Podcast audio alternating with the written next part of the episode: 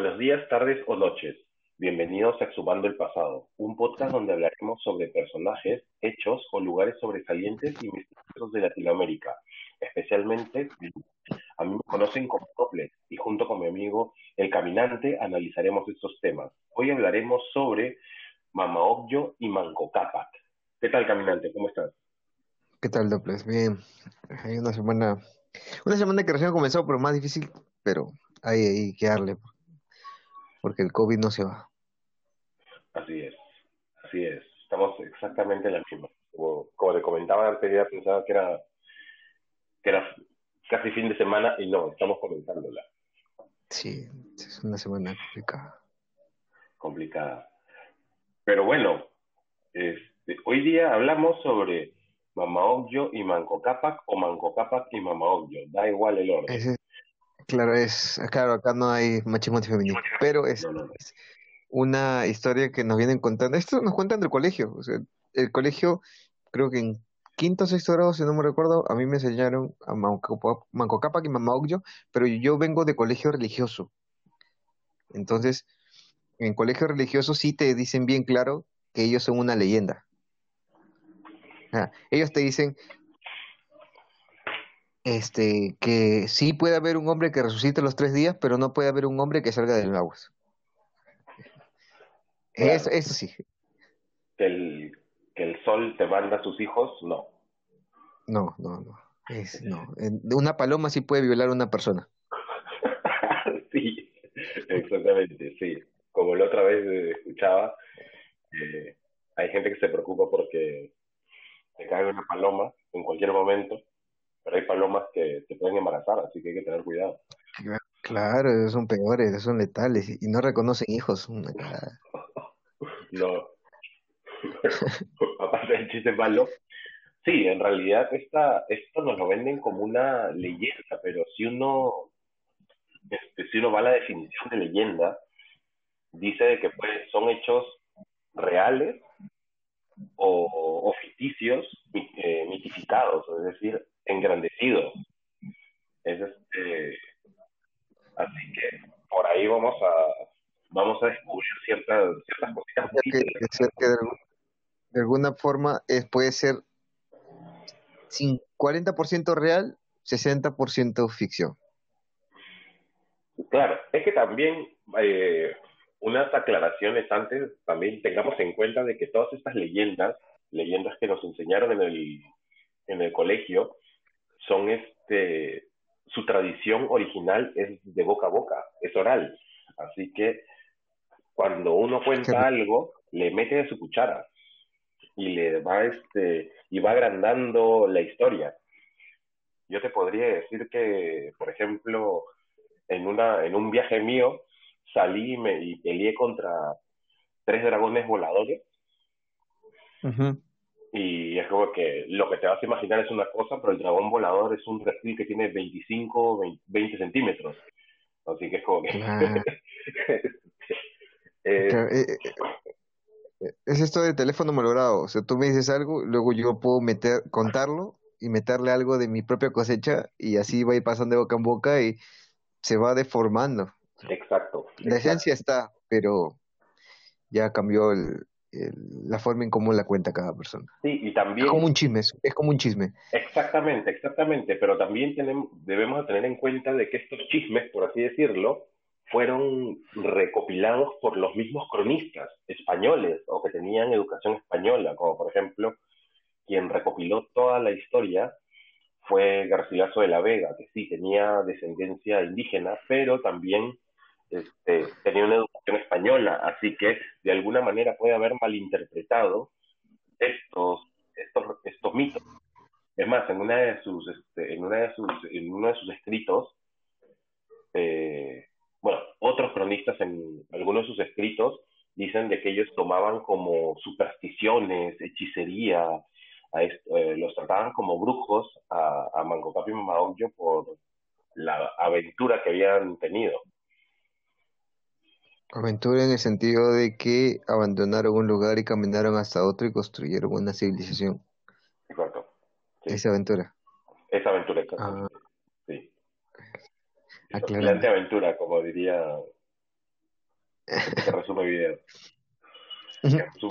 películas, perdón.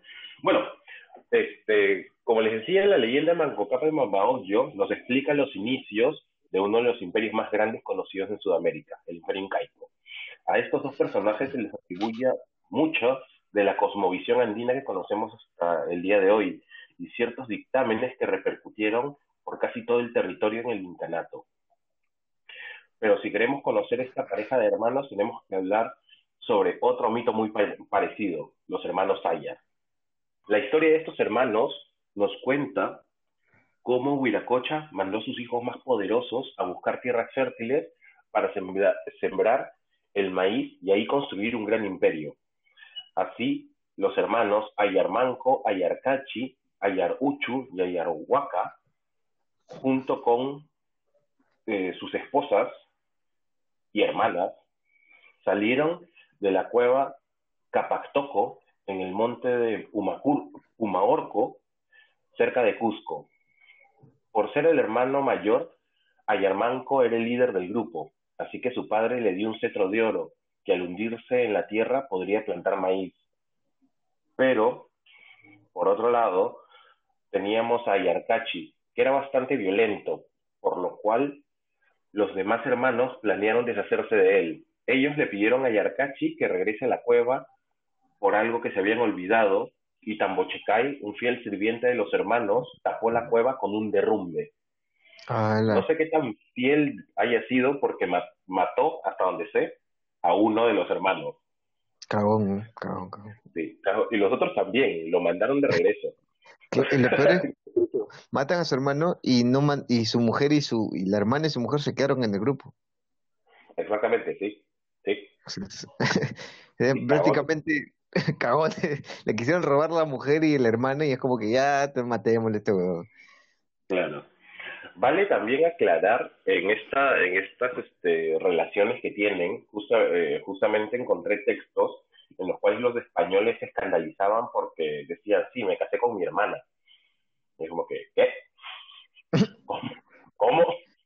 Y en realidad las, las familias en, el, en, en la cosmovisión andina en ese entonces era que todos los hermanos, por así decirlo, no necesariamente eh, debían tener eh, conexión de conexión sanguínea, que eh, todos pertenecían a un mismo grupo, es decir, todos los adultos masculinos eran padres, todas las adultas femeninas, todas las adultas eran, eran madres y todos los niños de quien sea eran los hijos de todo ese grupo. Así que este, todos eran hermanos, así no tuvieses ah. este, un lazo de sangre. Pero no significa que sea todos contra todos. Exactamente. Exactamente. Vamos a, hablar de eso más adelante porque hay una ley que se, que se impone. No es que todos contra todos vamos a, vamos a compartir. Este, como dice la canción, si nos organizamos todos, no. la ley es donde yo entro, tú no puedes entrar porque yo entré, yo soy el primero. Eh, vamos a hablar de eso, sí, vamos a hablar de eso. Pero justamente es, entiéndase que no son hermanos consanguíneos eran, este, es la forma en que se le dice, es como decirle primo tal vez, o primo de cariño, es hermano. Bueno, continuamos con la historia. Los demás hermanos y esposas continuaron con su viaje hasta el monte Guanacauri, donde encontraron un ídolo. Uchu saltó sobre la espalda del ídolo y se petrificó como castigo. No entiendo por qué saltó, eso es lo que yo te iba a decir. Era Michael Jackson y no, y soltó que era un autógrafo y puta. Yo, yo lo pensé como ese, como la típica, la típica reacción de que tenemos nosotros, que es como que este imagínate, hay Armanco, hay Aruchu, oye, te apuesto, te apuesto que no te atreves a saltar encima del, del ídolo. ¿Qué? No, si lo hago. Sí, la La típica, ¿no? El, hombre es medio, medio huevón, hijo. Ya, ya dijiste. exactamente. Yo sí puedo. Yo sí puedo. y vas y la cagaste porque, bueno, no sabía tampoco de la maldición, así que. Ah. Claro, en ningún momento se especifica si es que sabían o no de la maldición, pero este, este chico ha Para mí que no. claro, como que, ay, ya está, ya lo hice. claro, o es, o es la típica de, oye, dicen que ese ídolo se convierte en piedra si lo tocas. No creo. A ver, hazlo. A ver, a ver y ahí, ahí se la cagó. dijo, mira, si se vuelve pie. Y quedó. Exacto. Los dos hermanos restantes prosiguieron su camino hasta que a, a, Yarauca le crecieron alas y fue volando hacia el valle del Cusco. Cuando llegó a, cuando llegó a Acamama, se posó en una roca y también quedó petrificado. Ayarmanco y las mujeres, sí. Qué mierda, o sea, o sea, es prácticamente es depurarlos porque, o sea, poco a poco ha sido exterminando, o Ayarmanco era un pendejo y sabía lo que iba a pasar y los comenzó a mandar como ya, o sea, para votarlos y quedarse con todo, o Huiracocha en su efecto fue como que ah, él me cae bien, sus hermanos no, entonces, ah, deshago de todos y al final hago lo mismo, dejó que él sea el, el que gobierna todo. Claro, en realidad sí. Es más, si te pones a pensar que fue bien cagón desde el comienzo, porque es que Huiracocha envió a los cuatro hermanos y a uno le dijeron, oye, regrésate porque nos hemos olvidado algo. O sea, claro. Ayarcachi, Cachi comienza el viaje. O sea, no salió de, prácticamente la cueva. Reinició, dice, se quedó adentro. claro. Ayarmanco y las mujeres de, de su familia llegaron hasta Cusco, donde el cetro se hundió con facilidad y ellos emocionados se quedaron en el lugar. Ayarmanco fundó la ciudad de Cusco en nombre de Viracocha y el Inti ahí mismito. esa, fue, esa es la historia que nos cuenta la fundación del Imperio Incaico, es decir, de Cusco. Es este, esta leyenda cuenta cómo estos cuatro hermanos conocidos como los eh, Capacuna, los más poderosos o los poderosos, ¿sí? tienen el deber divino de encontrar un lugar para edificar el imperio incaico, por lo que se puede decir que fueron los pilares de este imperio, ya que cada uno, cada uno cumple con un papel importante en esta historia. Muchos historiadores e intérpretes de esta historia nos cuentan que ellos son la representación de la consolidación del poder del imperio incaico en Cusco, ya que son un grupo de personas sí, exactamente. Este, la, eh, eh, así como existe una dualidad, también existe una cuadri cuatripartición, sí, cuatripartición, sí, sí.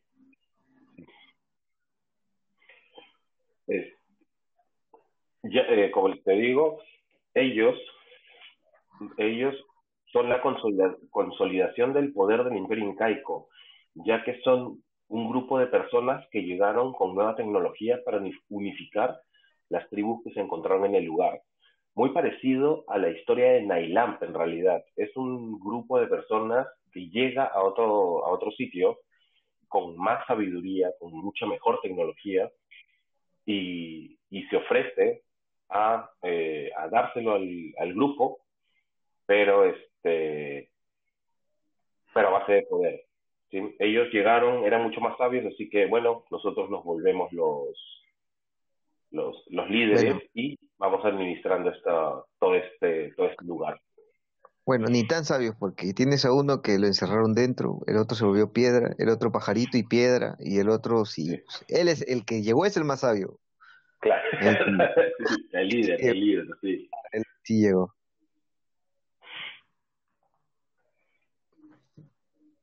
Existen muchas interpretaciones también sobre esta unificación. En una de ellas es que todo se genera gracias a, la alimentación que recibe el imperio, comenzando con las plantaciones del maíz y por tanto eh, también con el nombre de cada uno de los hermanos. En quechua, Cachi significa sal, uchu, ají, auca, maíz molido, y manco o mango es un cereal que está en desuso actualmente, o casi en desuso eh, actualmente. Y Ayar hace referencia a una quinoa amarga que en ese entonces se usaba para la momificación. Ajá. Pero es un plato, o sea, si juntas todo eso en un plato, sí lo comes. Claro, sí, sí.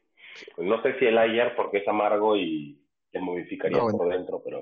Quizás eso no, pero lo demás... Si te comes a los, bueno, no sé si apellidos, pero la segunda parte de los hermanos, sí. A los nombres, los nombres, claro. Los nombres, claro, los nombres sí, pero lo demás no. Sí, en realidad sí. En realidad, sí, es que es la base de lo que de lo que ellos comían, era la base de su dieta. Para poder hacer para poder hacer que todos trabajen necesitaban estar bastante bien este, alimentados. Claro, y convencidos. Más que todo, convencidos. Convencidos, exactamente. Bueno, si le das una buena comida a quien sea, lo convences, de todas maneras. Fácil, son hombres, se ganan por el estómago. Bien, bien, viejo, bien. Por otro lado, tenemos otro tipo de interpretación. Por ejemplo, que cada uno de los hermanos son la representación de las tribus que vivían en la zona y que se unieron en la cueva de Capatoco, que también es conocida como Caparina, que significa amanecer, así que inicio o un nuevo inicio, ¿sí? Y después de resolver sus diferencias, unificaron la, su religión, es decir, la, este, la adoración al Inti y es bastante, bastante factible. Otros dicen de que ellos eran sabios provenientes de otras tierras que eran llamados y eran llamados los hermanos Aya.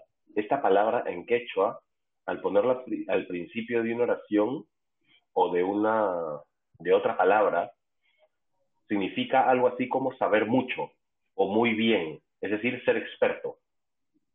Es decir, cada uno de estos cada uno de estos hermanos tenía una especialidad.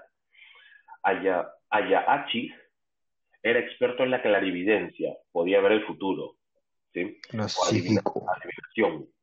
Ayarauca o Ayarauja era experto confesor, es decir, él podía sacarte los malos pensamientos o los malos sentimientos de ti, era un buen consejero, este señor. Ah, mira.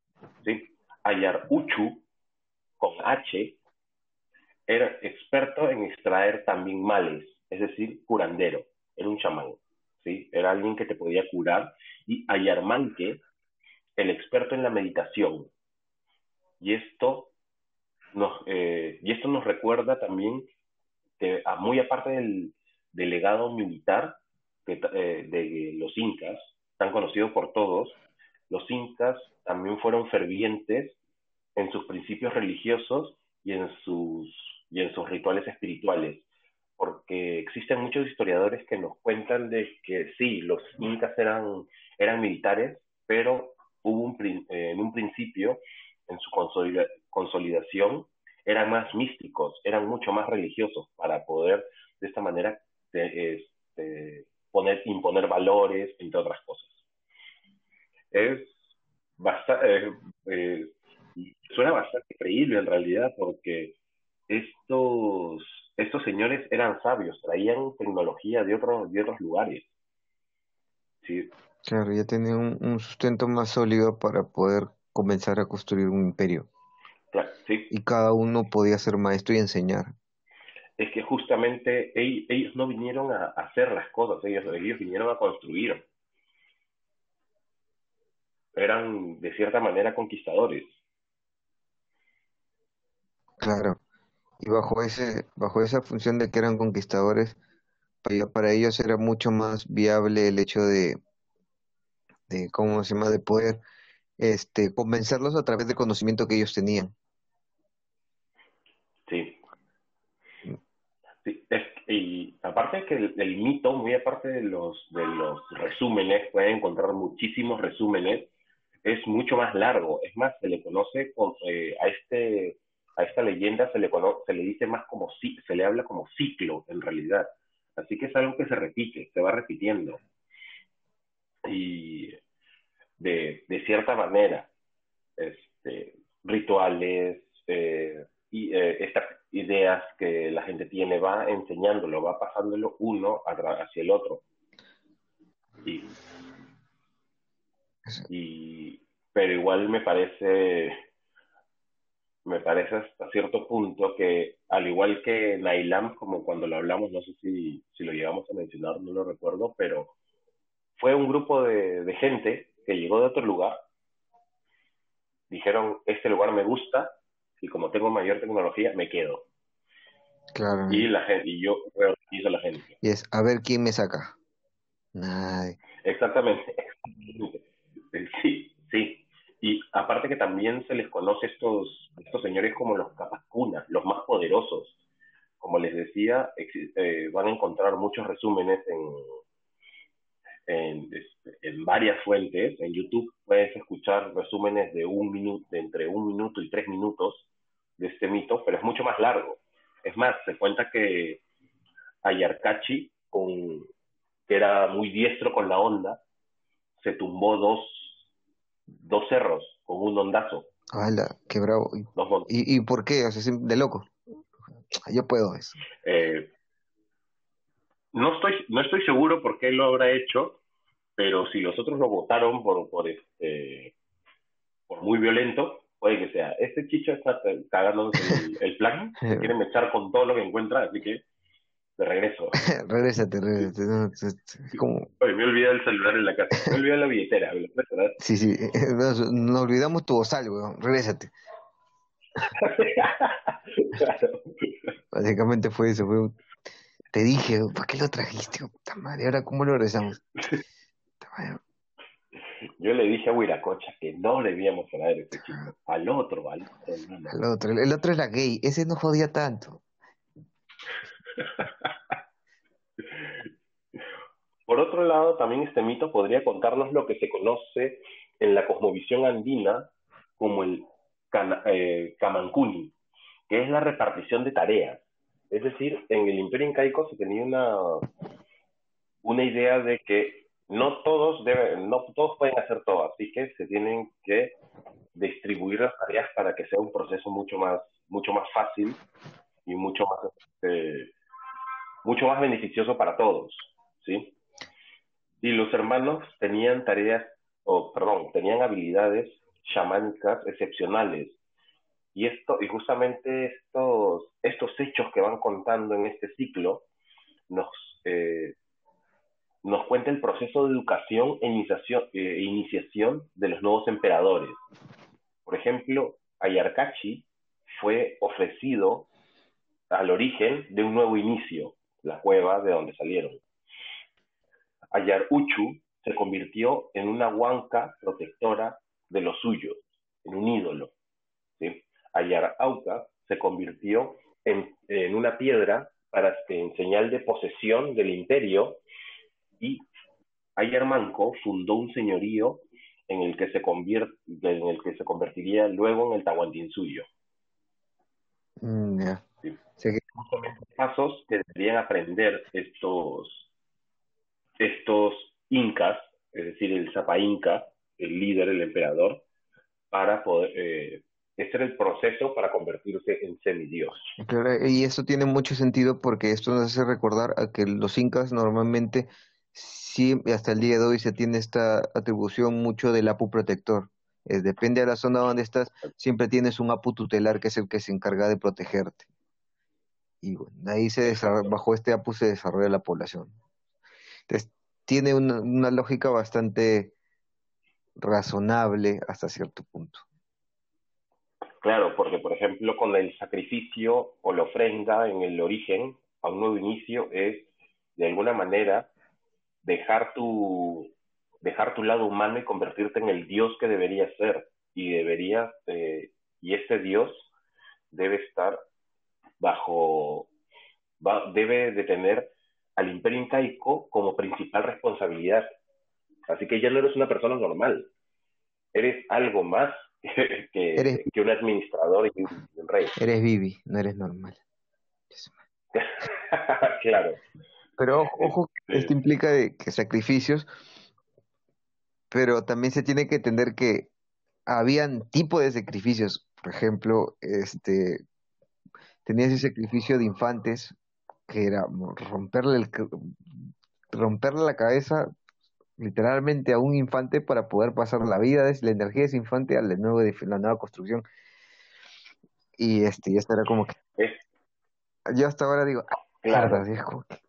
Ah, claro, es que son, son rituales fuertes, o sea, eh, esta ofrenda al origen no sabemos qué debe haber pasado el Inca ahí para... No podemos decir que es esto de prueba y error, prueba y error, porque no es como que mata a ver el viejito porque ya se está muriendo a ver qué pasa y nos duró tres años la construcción. ¿Y si matas a uno más joven? Y es como... Es que, claro, pero es que nosotros lo vemos desde el lado violento, del, del lado violento, pero si uno se pone a ver en lo que ellos pensaban, en realidad era una transfiguración, era convertirse en semidios, era ir a, o era convertirse en algo sagrado. Así que este, no es que haya sido una, no es como vemos en las películas que dicen vamos a, sacrificarte y, claro. ven la sangre y todo eso, es como que hay todo un pensamiento detrás. Y es más, en este en la investigación que estuve haciendo, justo, vi un poco de los sacrificios que se, hacían y ellos hablaban de, hablaban de que había determinada edad para ciertos sacrificios. Por ejemplo, de 10 a 20, sacrificio para tal cosa. De 20 a 30, sacrificio para tal cosa. es de 30 a 40, sacrificio para tal cosa. Es decir, cada uno tenía un rol. Ah, mira, es como, como el ganado, ¿no? Es este pollitos para nuggets. Ya este pollito más grande, ya pues tu pollo broster, tu galita, tu vaina. Ya gallina para el caldo, pues para tu calderón. Y ya gallina vieja, déjala ahí para que empolle porque te va a dar pollitos de nuevo. Una, una bien cruda tu, ejemplo, pero tiene bastante, bastante este, apegado a la realidad, pero estas personas eh, sabían para qué iba a ser el, sacrificio, es decir, sabían para qué se estaba ofrendando su vida. Y es más, se dice que tenían, que, que el Zapa Inca tenía su reserva de gente para ser sacrificada y ellos sabían que iban a ser sacrificados y se les cuidaba casi de la misma manera que al Zapa Inca y, a, y, y su familia. Bueno, al menos antes de morir tuviste atención. O sea, tenías como que eras el rockstar antes de morir. Era como... Sí. Claro, era eso, ser, un rockstar antes de, que te de que te tocara la hora. Está. Igual, igual sigue siendo muy... O sea, ya es que el problema está de que nosotros lo vemos desde un punto de vista porque eh, nuestro concepto es varió, o sea, por la educación que hemos tenido. Entonces, muchas cosas, por ejemplo, yo no recuerdo que, por ejemplo, en la religión católica te exigen un sacrificio humano. Te exigen sacrificios de alma, espíritu, de, de, esa, de ese tipo, de que es más personal. Porque el de castidad, curas se los metieron hasta el brazo porque ese sacrificio, Jesús no, Jesús no era virgen. Mm, no sabemos si era virgen o no, yo esto, es muy probable que no. Pero... Tenías una puta al costado, hermano, tú serías virgen. Tenías a María Magdalena al costado. Eh, ojo, ojo que lo de, lo de la castidad fue hecho en el concilio de Trento, o sea, eso, es una imposición que se colocó para evitar de que los sacerdotes pudieran tener hijos y ellos aceptaran herencias post-mortem del sacerdote y para que se quedara el poder en iglesia. entonces es como, claro si antes de eso no tenés, y Pedro tenía hijos, todos los apóstoles tenían hijos, entonces como sí, sí, sí, lo más lógico hubiera sido que bueno, igual este este convenio a lo que nos ha llevado. Ay, niños, ay, niños, no se acerquen a los curas. Y, y sí, pues, eh, pero bueno, regresando justamente a este, a este tema es que son pasos que se sigue para poderse convertir en el, en el Inca, así que de cierta manera también nos, nos cuenta esa historia, no solo, no solo una odisea, no solo nos cuenta un, viejecito, sino tiene un trasfondo mucho, mucho más este, interesante que puede, que puede surgir de, de, varios análisis, porque he encontrado muchas teorías, como le les comento, aquí es, aquí les comento esta, de esta leyenda, unos cuantos, unas cuantas formas de verlo. Es más, estuve haciendo una investigación y leí bastante sobre esto y encontré una hermosa tesis de Rodolfo Sánchez de la, de la San Marco que te habla sobre varios tipos de formas de interpretar este, este, este mito. Ojo que eso es, ojo que también hay que entender que justo lo que está pasando con los hermanos allá, si te pones a, minuciosamente a mirar cómo fue evolucionando y cómo se fue expandiendo el imperio incaico, era algo que en, en, cada lugar se daba. O sea, por ejemplo, ellos llegaron a Lima y tuvieron el lapo protector que se volvió el Cerro San Cristóbal. Este, se fueron hacia el, por ejemplo, no sé, llegaron hacia la zona eh, del Puno, del altiplano, y ella también encontraron otro, otros sapos protectores. Y así se fueron, al lugar donde llegaban tenían que ellos encontrar un apo protector al cual este, encargarles eso mismo, la protección del lugar donde iban a, ellos iban a vivir, donde se iba a expandir su terreno, su territorio. Y es algo que se ha ido repitiendo y que asumo yo que tiene mucho que ver con el concepto que ellos tenían de, de, llegar a un lugar nuevo a construir un imperio. Exacto, exacto. Es que también pongámonos a, a pensar de que los incas no eran tan tan hijos de puta como, como algunos nos lo pintan de que llegaban y te y le sacaban la mierda a todo lo que se moviese y luego boom construimos acá no ellos hacían alianzas con otras tribus para poder crecer en el, en el imperio, hacer que, se, que crezca y también encontrar nuevas tecnologías. Claro, es este, a las buenas o las buenas, ¿no? Es, no. Sí. Hay formas. Exactamente, sí. Es como decía Escobar, era, ¿quieres plata o plomo? Sí, era como una cosa, primero, primero hablaban, primero hablaban, después ya lo que ven, después pero según lo que respondieses ya, ya había consecuencias. Claro, era, eso. Sí. Y bueno, gente, así es como les he hablado durante casi 30 minutos de un tema absolutamente distinto de lo que les prometí en el título. Regresamos con la, con la historia de Manco Capo y Mama en la siguiente parte. Ya volvemos, nos vamos a hacer cositas. Cositas. Volvimos, gente. Porque le prometí es deuda. Así es. Ahora sí vamos a hablar sobre Mamá Ogyo y Mamá Cocap. eh, si se quieren quejar, ahí está el buzón de los comentarios. Claro, por favor. bueno, la, leyenda de Mancocapa y Mama nos cuenta que el Inti, ya no Viracocha, envió a sus hijos a vivir desopilantes aventuras en una búsqueda de tierras para fundar el imperio. Ellos, en todos los lugares que descansen, debían intentar hundir la vara sagrada y en donde se hundiese por completo, fundarían la capital del imperio y educarían a las personas que lo sigan. Ellos salieron del lago Titicaca y caminaron por mucho tiempo hasta llegar al cerro Guanacaure y ahí, al poner el cetro, desapareció inmediatamente. Ahí fundaron la ciudad del Cusco.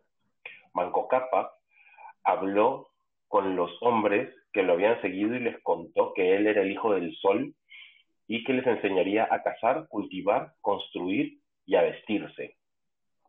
Estos hombres, básicamente, básicamente, estos esos hombres se, eh, se arrodillaron ante, ante Manco Cápac, pero Mama Ogyo también intervino diciendo a las mujeres que, ellas, que ella les enseñaría a cuidar sus hogares y a usar lana de vicuña y alpacas para vestirse. De esta manera se fundó el imperio incaico. Yo pensé que cuando dijiste intervino era, les dijo a los chicos, ¿qué chucha re por este huevón que no sabe bañarse? Párense, párense, párense. La que manda soy yo, padre. Claro. No se equivoquen, no se equivoquen.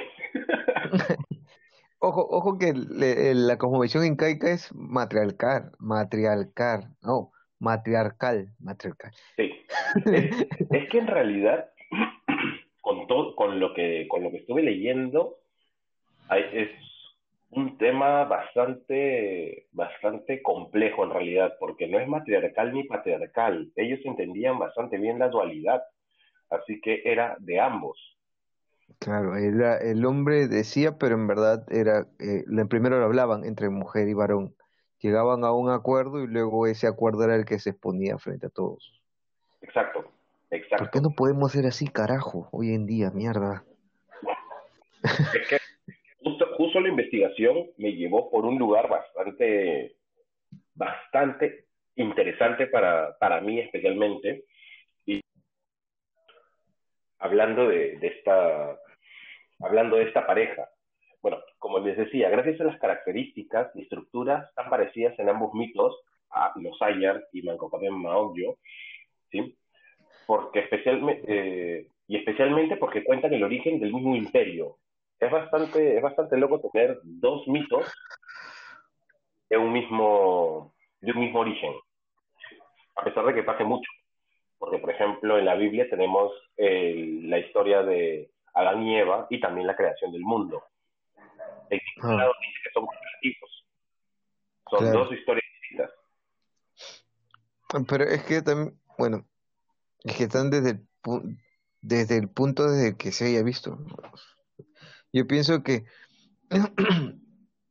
que es, eh, es como la, es como, viene a ser como la Biblia, pues, Mateo te lo cuenta de una forma y te cuenta la misma historia, Lucas también te cuenta la misma historia que Mateo, pero cada uno lo le mete lo suyo y, y si bien son muy similares, también se, te das cuenta de que hay muchas variantes, o sea, y, y la Biblia tiene esto, ¿no? Que cada, que cada persona que lo compuso o escribió eh, le metió de lo suyo y te contó la misma historia de la misma persona, pero desde muchos puntos de vista distintos.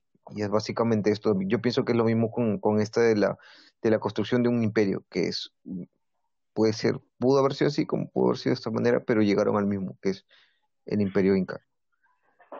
Claro, igual nos da, este, igual nos dan ideas de que son muy parecidas, ¿no? Es más, este, muchos historiadores dicen de que Manco Cápac es Bayar Manco.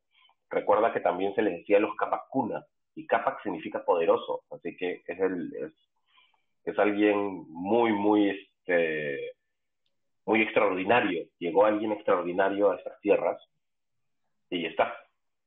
Claro, es que, y tiene sentido, ¿no? Porque quizás sí salieron todos juntos y ya, pues en el camino llegó solamente Macucapa. Exacto, sí, exactamente. Tiene, mucho sentido. Sí, y tiene el mismo, el mismo, este, el, el, las mismas características.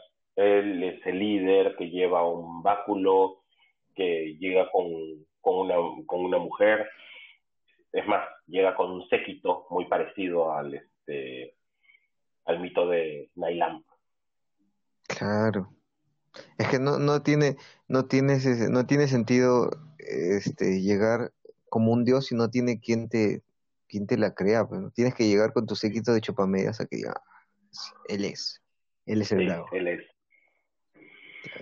pero también me parece curioso en ambos, en ambos mitos de que los lugares de donde parten y las cosas que hacen y a la gente que se encuentran, sí son reales.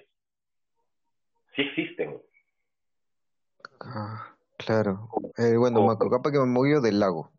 Del lago Titicaca y llegaron hasta, hasta el cerro Guanacaure, al igual que en, en, este, que en el mito de los hermanos Ayer, que este, te dicen que salen del monte de, de la cueva, Capactoco, Pumaorco, son lugares que sí se pueden visitar.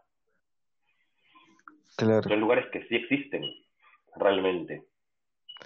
Eso compensa la, la parte mítica de la historia. Claro. Tangiblemente existen.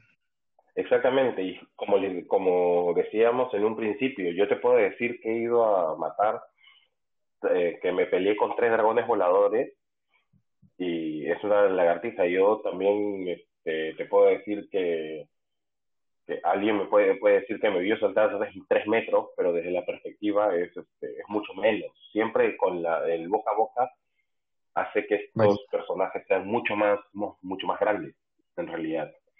Pero no es que, pero tampoco quiere decir que les esté quitando la, la valía que tienen estos personajes, porque sí fueron importantes. Estamos hablando de los fundadores del Imperio Incaico. Claro, para todos los que se sienten incas hoy en día. Claro, sí. Ahí están sus orígenes. de su linaje, los que dicen que es este pero también se mitifica de esta manera porque es un sustento para demostrar tu poderío. Es decir, yo no te puedo contar de que sí, caminé este, 15 kilómetros y llegué acá y ya soy Dios. Así. Claro. tengo que sustentarte. exactamente, tengo que sustentar. Y fue, y fue lo que hicieron en el mito de Nailam. Los hijos de, de Nailam tomaron la mitificación de su padre diciendo que eran dioses descendientes de dioses. Claro, así es esta, así es esta iglesia. Exactamente. Bueno, este, se dice que este, que este personaje, Manco Cápac, era un Sinchi, que, trae, que tras la caída del imperio Tiahuanaco lideró una migración para buscar una región propicia para sentarse y asegurar que eh, y, se asegura de que este falleció a la edad de 70 años a mediados del siglo XIII. ¡Wow! Eh, así que, hay una data. pero es que, es que, ojo que el promedio de vida en esa época tampoco no era tan extenso. Él tiene, ahorita él, él ha muerto casi como un hombre promedio de hoy en día. Sí, sí, sí, sí. Para que veas cómo se les cuidaba a estos, a estos señores y cómo se cuidaban. Claro, tú comiendo tu grasita, cochino. Claro, y y este dejó uh, como Zapainca a Sinchirroca, su hijo, que tuvo con Mama Obvio. Ah, claro, porque hay que aclarar que el Inca podía tener muchos hijos con todas las collas que tenía a su disposición. Exacto. Pero el hijo que heredaba el trono era el hijo de la colla principal. Exacto, exactamente, sí. Eso, eso es lo que no entendió Atahualpa, por eso es que hizo la cagada. Eso es lo que no entendió ya se había transversado bastante el... Claro, Atahualpa no entendía que él era un bastardo, que era el menor, que el que él por mayor que sea no le correspondía. Eh, sí, sí. Pero también ahí, ahí hay, hay un dato bastante importante, justamente la, la, las, este, que tú me dices, hay una colla principal y tienes otras collas detrás, ¿sí? Que, de lo cual vamos a hablar más adelante, pero también es importante realmente este, este papel de la colla y lo y, nuevamente se transgiversa porque porque al, todas las mujeres al pertenecer a la misma generación por así decirlo se les decía hermanas así que oh. así que ellos pues, eh, cuando los conquistadores repito nuevamente cuando llegaban y sí yo soy el inca o soy el zapa inca y te presento a mi hermana y te presentaban a su esposa y, te presento a todas mis otras hermanas con las que también este que también, también son mis esposas. Y es como que dices ah, hay algo raro aquí pero no este... la cara del sacerdote que llegó con ellos debe ser una cara así pero de, aberración total de, sí, poco de envidia un poco de un poco de No, de Pizarro quizás decía, bien, es, es, a esto vine, este es mi sitio.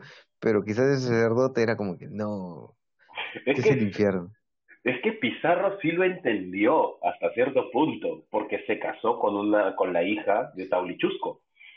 Claro, él dijo, eh, de acá soy. claro. claro. Así puedo tener varias mujeres. Sí, déjame. Es más, es más. No vinieron, de todos, yo me quedo solo.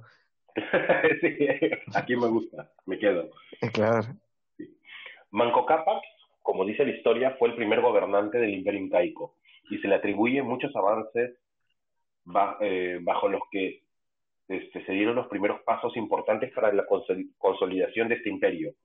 Él promulgó leyes como la pena de muerte por homicidio, hurto o adulterio. Justo es lo que tú comentabas hace, hace unos momentos, que no era que todos nos, nos, juntamos y su botella borracha entre hermanos a ver qué pasa. No, este, entre familia a ver qué pasa. No. había adulterio. Es más, se dice de que él promulgó la ley de que se puede elegir a una, a una mujer de, la familia de, tu familia para que sea tu, tu esposa, pero solo una y con mayor de 20 años, es lo que dicen. Así que había una mayoría de edad. Ah, bueno. Bueno, bueno, eso mayor de 20 años es bastante relativo porque ellos tampoco no es como que cuenten qué edad tenían. Claro, pero, eh, vale aclarar, como les decía, también todo esto sale de los escritos de los, de los cronistas. Así que. Claro, quizás ellos calculaban que tengan 20 años porque quizás él decía a partir de que les venga su periodo, ¿no? Que, era básicamente el momento en que las mujeres ya podían, si eran fértiles. Entonces, quizás él decía, bueno, a partir de que ella tenga su periodo pueda, este, puede tener hijos. Claro, aparte que también eh, vale decir de que las mujeres, comparado con, con las mujeres en, en Europa, son mucho más voluptuosas aquí en Sudamérica. Así que por la, por la eh, forma del cuerpo puede eh, que, que digan, no, ella es mucho mayor de la edad que aparenta. Claro, también mucho tenía que ver el ambiente porque Recuerden de que en la sierra, sobre todo, es que la piel no, no es tan tersa ni y el sol es mucho más duro porque quema la piel literalmente, el frío también. Entonces, sí, este, los rasgos físicos quizás sean más marcados y hagan aparentar ser una mayor edad. Claro, aparte que la, este, aparte que también por la labor que hacían, no era que, no era que estuvieran rascándose lo que quisieran en, en casa, eh, estaban trabajando todo el tiempo para producir para el imperio. Claro. Bueno. Bien, bien comunistas. Sí, bien, podría decirse que es un comunismo que funcionó hasta cierto punto. Era para todos, todo para todos. Lenin y Mussolini hubieran sido felices ahí. Además, construyó el Inticancha que es el templo del Inti, derrotó a varias tribus rivales de la zona y dividió la ciudad del Cusco en cuatro barrios, ya que no solo se tenía, eh, ya que este señor no solo tenía conocimientos militares, sino también de agricultura, metalurgia y construcción. El verdad era un chucha. El verdad la completo. Era este, el pata, este, ya tenía un, un expertise bastante, bastante bastante amplio en conocimientos, así que es, eh, te enseño todo lo que sé y comenzamos con un imperio y ya tienes, y si es que realmente viene de Tiahuanaco, que era un, que era un imperio caído, ya habías aprendido qué hacer para no cagarle. Claro, y literalmente eh, él no la cagó. Sea, literalmente él asentó la base de un imperio que abarcó toda Sudamérica. Sí, pues. Aprendió bien, aprendió bien. Aprendió bien, sí. Sí. A pesar de que hubieron varias guerras civiles en su momento y muchos ataques de tribus rivales, pero igual creció, igual logró logró convertirse en, en ese imperio que, que tú mencionas. es estoico. Sí. Pero también tenemos en este mito a un personaje un poco olvidado en esta historia, Amaobio. ¿sí? la, uh. la colla de Manco Cápac. solo tú, este, recordemos, eh, recordemos que ella era la hija del Inti y estaba al mismo nivel de, de su pareja, ya sea en jerarquía y en expertise. ¿sí? Ella era igual de capa que Manco Cápac. Claro. Sí. Con la facilidad de que ella sí ella tenía eh, el plus de que podía tener hijos y que eso iba a ayudar a que creciera de alguna forma este la herencia la o sea que se mantuviera la permanencia del, del, linaje real por así llamarlo exacto sí aparte que también este como mencionaba anteriormente en este mito también se usa la tradición del del y la repartición de tareas es decir cada uno tenía su tarea predeterminada, porque eran, este, eran, no era porque tú ya, este, tú no sabes hacer esto, eh, te manda hacer el, te manda hacer el, este, al otro. No es que por ser la, la mujer de, de, de Manco Cápac, la, solo hacía sándwiches en la cocina. O sea, también tenía, este, al ser experta en otros temas, también tenía una, una importancia para el imperio. ¿sí? Eh, aparte que también ellos entendían bastante bien la dualidad. Todo es femenino y masculino, no solo la persona, el imperio. ¿sí? Porque... ojo, ojo, claro, claro, es, chicos, es así, mire, dividan un, hagan una cruz, hagan o sea, dibujen un cuerpo humano y háganle una cruz al cuerpo humano, partiéndolo en la mitad, en cuatro partes. Es un hombre que es, tiene, el hombre se divide en cuatro. Si bien, primero, como bien dijo este Dopplet, se divide en dos, o sea, el hombre tiene su lado masculino y su lado femenino. Después, esa misma esa misma dualidad se divide en cuatro, es el lado masculino del femenino, el lado femenino del femenino, el lado masculino del masculino y el lado masculino, femenino del masculino. Es decir, un, un hombre puede ser, puede tener rasgos femeninos, y no me refiero a físicos, sino a ser delicado, a poderse dedicar a labores domésticas sin llegar a ser gay, o sea, sin llegar a, a ser a mujer. Simplemente es que el hombre puede hacer la, puede ser delicada como una, delicado completamente como una mujer, pero sigue siendo hombre. Y, lo, y viceversa, la mujer puede ser muy, muy delicada porque es mujer, como también puede ser muy aguerrida y sacarte tu mierda como hombre. Claro, exactamente, sí. No, este, hay entre, por así decirlo, hay una, hay un equilibrio entre tosquedad y, y, este, y delicadeza en cada uno de nosotros en diferentes, este, en diferentes momentos. Es más, este, en, otro, en otro capítulo hablaremos un poco más acerca de esto, pero se dice que en, la, que en el mito de los hermanos Ayar, ¿sí? regresando un poquito a, a la parte anterior, cada una de las hermanas de las mujeres que seguían a los hermanos Ayar representaban a estos cuatro, cuatro estados del hombre. El masculino masculino, masculino femenino, femenino masculino. Femenino. Y el, masculino femenino. El claro. Este, representaban justamente a estos, estos caracteres. Es más, muy, muy. Y no, y, no por eso tenías una de las cuatro mujeres con bigote. Exactamente. Eran mujeres, Eran consideradas este, mujeres y eran consideradas. No, es que no llegamos al hecho de, de considerarlos como mujeres y hombres. Eran consideradas personas y todos eran iguales. Es así de simple. Exacto. Sí, así de bonito y hermoso. Exactamente. Personas. Se murió el problema. Exacto. Sí. Bueno, después de después de todo el floro que se mandó Manco Cápac a los hombres, esto de que yo les voy a enseñar todo lo que sé, Mama yo claro. ofreció enseñar a las mujeres a cuidar el hogar y a tejer. Y tú dices, bro, wow, wow, pero en realidad sabemos qué significa, es, cuál era el significado de estas dos actividades en el incanato.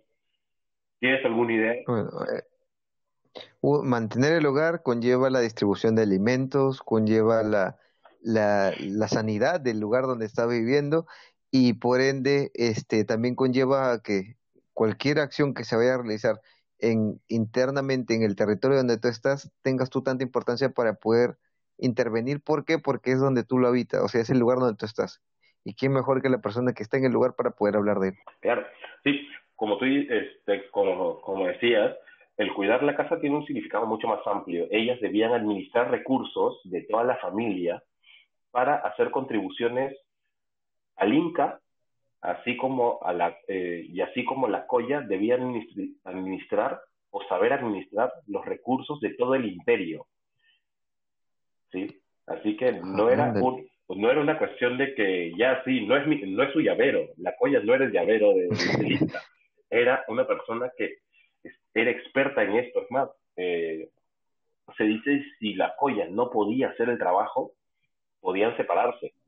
El Inca decía, no, ¿no? Y a otra que sí hiciera bien el trabajo. Ah, mira. Claro. Esa era, la esa era la importancia. También tenían la labor de educar a los niños en casa, en todo lo que necesiten saber para ser personas funcionales del imperio. Es decir, eh, si tú eras agricultor, si el, el hombre era agricultor, la mujer tenía que ser tan experta como tú para poder enseñárselo a los niños. Y es más, tenía que ser más experta porque aparte de saber hacer la labor, debía saber enseñarla. Claro, hacerlo de profesor. Eh, sí, porque en ese entonces la educación no era, no había en colegios, era todo en casa. ¿Sí? Eh, igual que, igual que la colla, la colla debía... Igual, igual que ahora, digo, es básicamente lo mismo. La, la colla debía saber perfectamente las labores del Inca para podérselo enseñar al sucesor del Zapa Inca. ahí va el hecho de no solamente saber tus funciones, sino también abarcar funciones que quizás no te correspondían, pero tenías que educar para que el otro, al menos que sí, que sí le corresponden, sepa. Exacto, sí. Y aparte, administrar recursos de todo el imperio. Y aparte, la chamba no era fácil. La chamba no era fácil. Y aparte, satisfacer a tu marido. Sí, básicamente. complejo, En el ámbito en el ámbito político, ellas también tenían mucha importancia, porque eran las que tenían los contactos necesarios para conseguir mayores, mayor cantidad de recursos y así retroalimentar la reciprocidad a todo el imperio. Eh, la forma en que en que se, creaban las nuevas familias eran alianzas entre una familia y la otra. Es decir, eh, el hombre se casaba con esta, con esta mujer, generando otra, otra, este, otra familia, otro año, por así decirlo. ¿sí? Y esta, esta señorita venía de una familia donde el hermano ya se había casado con otra chica. Pongámonos en, pongámonos en el caso mi familia es de alfareros y, y yo me quiero casar con una con, con la chica de otro de otro Aini y ella es agricultora.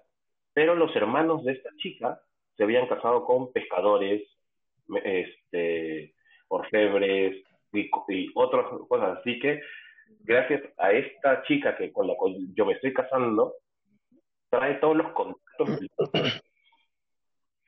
Claro, ya tienes, sin querer queriendo, tienes un orfebre, un, un alfarero y X cosas. Es básicamente como hoy en día cuando te metes con una chica y su hermano es abogado o policía y esto. Sí, o te metes con, con la chica y que te dice, oye, sí, yo tengo el contacto de este, yo tengo el contacto del otro y... Claro. ¿Sí? O mi familia está en esto, mi familia está en otro y es como que, ah, mira, Exacto. sin querer tengo, tengo contactos en la mafia. Básicamente, sí. básicamente, básicamente. Esto, era, bastante importante porque podías incrementar la, el negocio familiar, por así decirlo, y como les decía, retroalimentar la, la reciprocidad, porque recuerden que, era, que esta reciprocidad no solo va entre familias, sino también hacia la comunidad y hacia el mismo Inca. Pero, por otro lado, también tejer vestimentas tenía otro significado. Eh, porque era no era no era que cogías tus, tus dos palitos de, tejer, tu lana y ya está, sino tenías que saber exactamente sí, tenías que saber trasquilar las vicuñas o las alpacas para luego hacer el hilo que va a ser pintado posteriormente.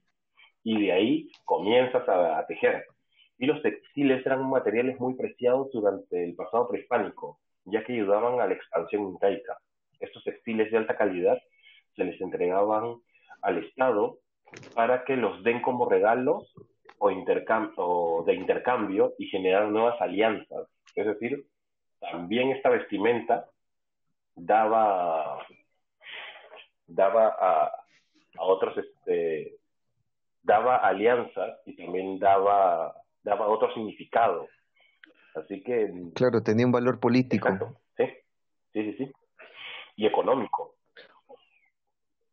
Ojo, ojo también que las mujeres eran, ellas sabían tejer todo, pero la ropa también marcaba mucho el, nivel socioeconómico Exacto. o el nivel este, de importancia dentro del dentro de, dentro de la sociedad incaica.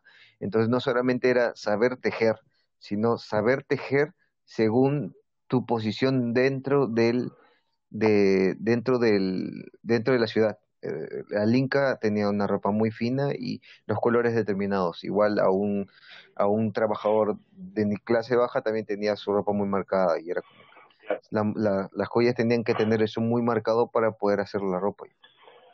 Y también vale, vale aclarar, o también vale decir de que dependiendo del color de la ropa, tenía un, tenía un, significado, eh, no solo en, esta, en estas culturas, sino también en otras europeas, porque habían tintes más escasos que otros. Así que si tú podías comprar, por ejemplo, el tinte que, por ejemplo, en, este, en Europa las prendas de color morado eran mucho más cotizadas porque no había tinte morado, se traía de otros lugares. Así que si te vestías de morado, era que habías logrado conseguir o tenías la plata suficiente como para comprarte esta, esta tela que se, que se había hecho de exportación. O habías degollado a Barney. ¿Quién También lo pelaste. claro.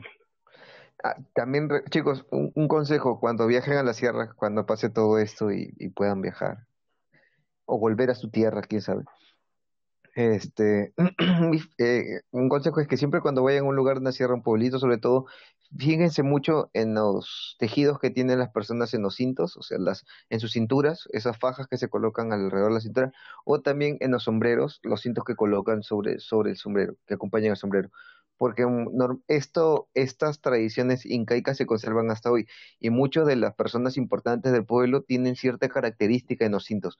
Eh, pueden tener algún bordado, alguna simbología en, el cinto y eso indica la posición dentro de, esa, dentro de la sociedad de esa población. Igual resulta en las, en los, en los sombreros. Entonces eso es bastante interesante como para ir observando y te vas a dar cuenta que ciertos colores o ciertos eh, grafías que tienen estos cintos indican la posición en la cual están dentro de la sociedad. Claro, también en las danzas puedes ver este tipo de jerarquía. Hay diferentes tipos de, de ropa que se van poniendo con diferentes simbologías y también eh, representan una jerarquía en estas, en estas danzas, que es la representación este, inmaterial de, de estas comunidades. ¿sí? Pero bueno, gente, es como termina este, esta, historia, ¿sí? Este, les puedo decir que, como les comentábamos en otros episodios, estas leyendas, ya sea de Mangokaba y Mamaogyo y los hermanos Ayar, nos cuentan historias del comienzo del Tahuantinsuyo, ¿sí? Y también nos hablan sobre las bases ideológicas en las que se fundaron el imperio dando sentido a la cosmovisión incaica que tenemos hasta el día de hoy. Es decir, esto, estas bases se siguen este, teniendo en cuenta hasta el día de hoy, como por ejemplo el Amazúa Maquilla Mayuya. Claro, que tú lo viste en tu comercial del Canal 7 y que por eso te lo aprendiste. sí, en realidad. No, fue en realidad me acordé del Amazúa Maquilla Mayuya por el, este, un video que vi para como referencia para, para las historias de RPP, los cuales son, son, un, son un golazo en realidad. Es más, si es que escuchan las voces de los dioses, van a recordar a un expresidente. Sí, les eh, les que ya no está. a un recordado presidente, no les voy a quitar la sorpresa para que ustedes lo escuchen, porque les vamos a, a poner el uno, uno de los videos ahí para, para que vean la, para que puedan ver. Vamos a dejar el link para que puedan chequear ahí y decir, ah, es Sí. Esa voz la, la recuerdo. Sí. Claro. Pero sí, en realidad. Bueno, gente.